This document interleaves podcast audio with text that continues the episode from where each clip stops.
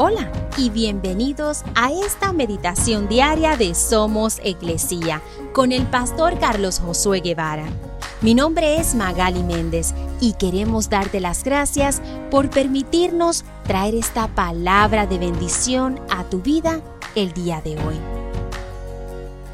Mateo 10:42 dice, y si le dan siquiera un vaso de agua fresca a uno de mis seguidores más insignificantes, les aseguro que recibirán una recompensa. Jesús continuamente nos reta a hacer buenas acciones por los demás. Él enseñaba a todas las personas que lo seguían a hacer algo por los demás de la misma manera que quisiéramos que otros lo hicieran por nosotros, pero más aún cuando hacemos algo por aquellos que sabemos no pueden hacer lo mismo por nosotros.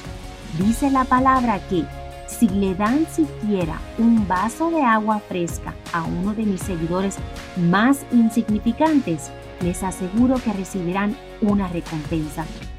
Jesús nos anima a estar dispuestos a servir a los demás, no importando su posición, sus credenciales o nivel de importancia, no importando el color de su piel, su nivel económico o intereses personales. Dios nos dice que si tan solo hacemos algo tan sencillo como darles un vaso de agua, recibiéramos una recompensa de parte de Dios que te puedo asegurar es mucho más grande y de bendición de lo que nosotros podemos ofrecer a otros.